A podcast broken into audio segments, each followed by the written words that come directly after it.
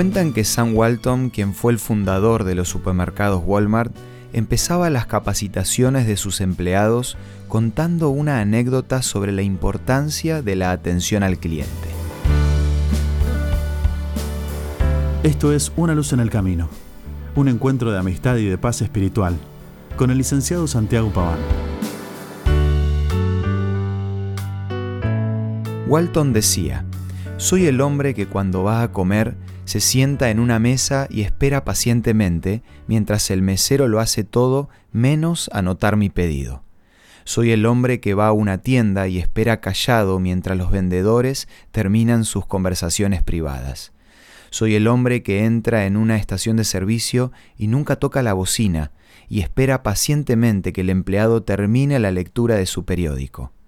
Soy el hombre que explica su desesperada urgencia por una pieza pero no reclama que la recibe después de tres semanas de espera.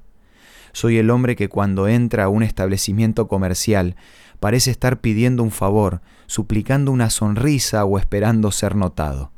Debes estar pensando que soy una persona quieta, paciente, del tipo que nunca crea problemas. Te equivocas. ¿Sabes quién soy? Soy el cliente que nunca volverá.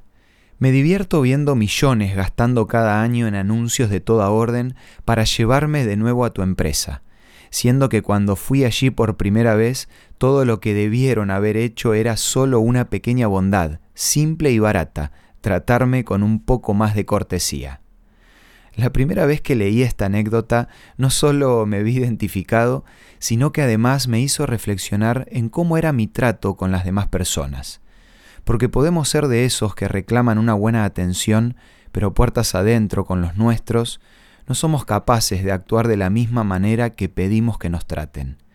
Es muy duro entender que hay personas que prefieren dar un paso al costado en la relación por el trato que reciben.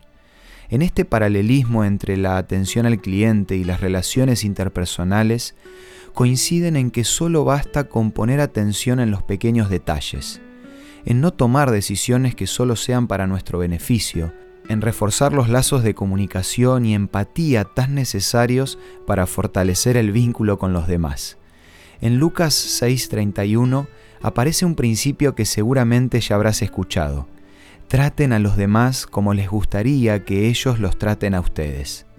Si tenemos en cuenta que nuestras relaciones valen mucho más que una empresa o un negocio, pongamos en práctica las mismas palabras que decía Walton. Tratemos a los demás con un poco más de cortesía. Como complemento al tema de hoy, si te gustaría recibir de regalo la revista Sentimientos, solo tenés que contactarnos de la siguiente manera. Envíanos un WhatsApp al 1162 26 1229 o búscanos en Facebook como Una Luz en el Camino. La revista Sentimientos te va a guiar para saber cómo poner en práctica la verdadera empatía un día a la vez. Esto fue Una luz en el camino. Te esperamos mañana para un nuevo encuentro, cuando volveremos a decir... Permitamos que a lo largo de las horas de cada día Dios sea una luz en nuestro camino.